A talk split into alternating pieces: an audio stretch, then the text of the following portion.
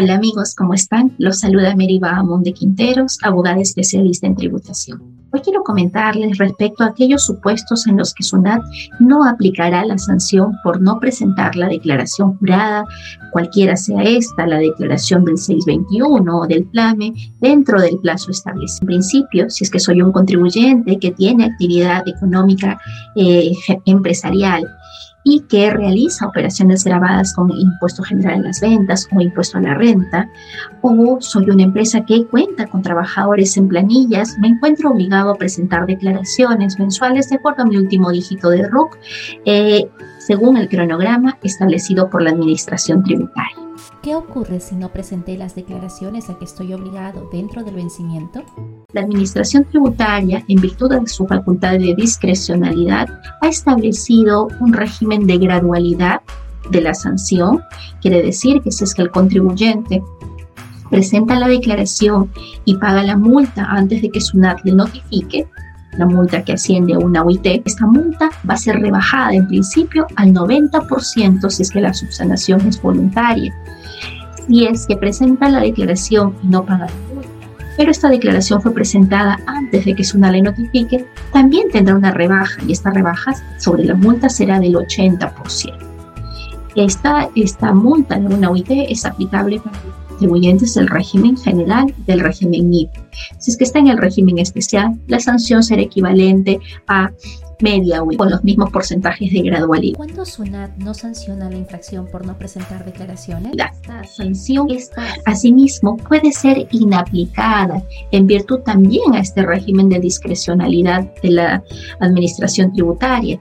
Y es así que la SUNAT el año 2016, el 28 de enero del 2016, publicó la resolución de Superintendencia Nacional Adjunta Operativa 6 del año 2016 esta resolución establece en tres condiciones. Uno, que se trate de un contribuyente cuyas compras y ventas grabadas y no grabadas no superen la media UIT. Asimismo, que el contribuyente haya presentado voluntariamente o dentro del plazo concedido por la SUNAT en la acción inductiva la declaración jurada. La tercera condición que debe presentarse es que SUNAT no hubiera notificado una resolución de multa.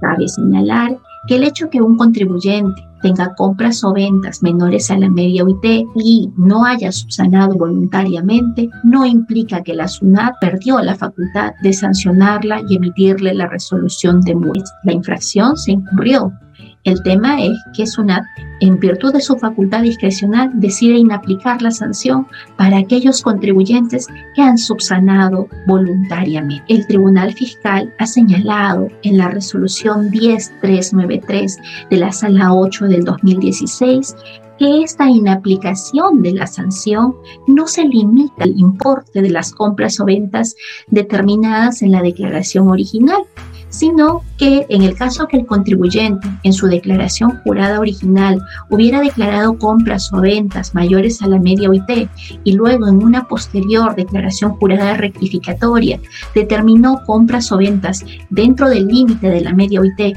y esta declaración jurada rectificatoria surtió efectos, entonces tampoco se aplicará la sanción por no presentar las declaraciones juradas dentro del plazo establecido. Para el cálculo de la media UIT de compras y ventas, ¿solo se debe considerar las compras y ventas grabadas? Hay que considerar que el Tribunal Fiscal en la resolución 1039 de la Sala 1 del 2019 ha señalado que hay, el contribuyente debe tener en consideración no solamente eh, las compras grabadas y las ventas grabadas, sino que debe considerar tanto las compras grabadas como las compras no grabadas, las ventas grabadas y las ventas no grabadas. También es aplicable este régimen de discrecionalidad a la infracción por no haber presentado la declaración del plan, para cuyo efecto la Administración Tributaria y el contribuyente deben verificar que en la declaración del IGB renta no hubiera tenido compras mayores o ventas mayores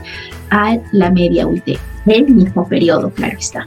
¿Qué ocurre si no presenté varias declaraciones? ¿Puedo pagar una sola multa por no presentar declaración? de Superintendencia Adjunta Operativa 039-2016, en la que indicaba que solamente se aplicaba una única sanción por el periodo más reciente, no se encuentra vigente para infracciones que se hayan incurrido con posterioridad o a partir del 20 de agosto del 2016. Así lo ha señalado la resolución del Tribunal Fiscal 9 de la Sala 9 del 2021, entre otras resoluciones. Deseo que esta información les sea de utilidad.